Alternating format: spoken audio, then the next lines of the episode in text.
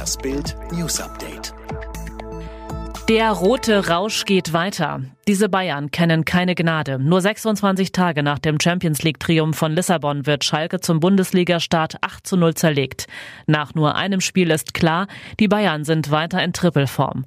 Leroy Sané sagte nach dem Spiel im ZDF, die Mannschaft ist immer noch hungrig, so ein Auftakt gegen Schalke ist natürlich super. Schalke hat mir ein wenig leid getan. Schade nur, dass am Freitagabend aufgrund steigender Corona-Zahlen kein Fan live in der Münchner Arena dabei sein durfte. So schädlich sind die Corona-Maßnahmen für unsere Kinder. Viruslast und Maskenpflicht belasten die Seelen der Kleinsten. Maskenpflicht, Abstandsregeln, Isolation. Was macht das mit unseren Kindern? Zahlreiche Studien geben Hinweise darauf, dass die Corona-Maßnahmen dramatische Folgen haben können. Bild hat bei Experten nachgefragt. Viele Kinder, die ohne Geschwister aufwachsen, sind im Umgang mit Gleichaltrigen zunehmend verunsichert worden, erklärt etwa der Kinder- und Jugendlichen-Psychotherapeut Professor Wolf-Dieter Gerber. Der mangelnde Sozialkontakt war besonders für Einzelkinder sehr belastend. Den ausführlichen Bericht gibt's bei Bild Plus.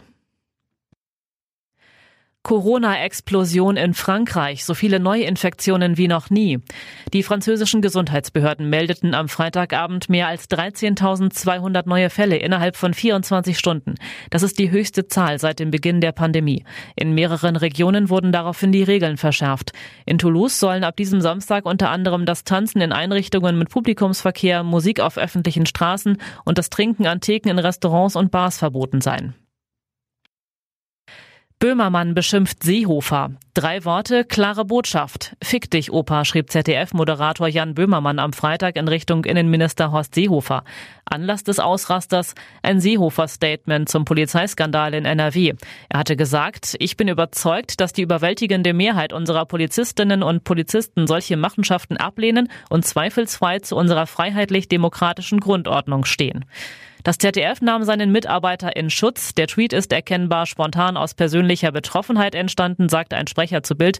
Die Wortwahl sei aber indiskutabel. ISIS-ähnliche Praktiken. Mullahs wollen drei Teenagern die Finger abschneiden. Der Iran will drei Teenager verstümmeln lassen, die des Diebstahls und Raubes beschuldigt werden. Die bestialische Strafe, den derzeit Inhaftierten sollen jeweils vier Finger ihrer rechten Hand abgesägt werden. Die Jugendlichen wurden im vergangenen November gemeinsam vor dem Jugendstrafgericht angeklagt und verurteilt. Dagegen legten sie Berufung ein, aber das oberste Gericht bestätigte jetzt das grausame Urteil.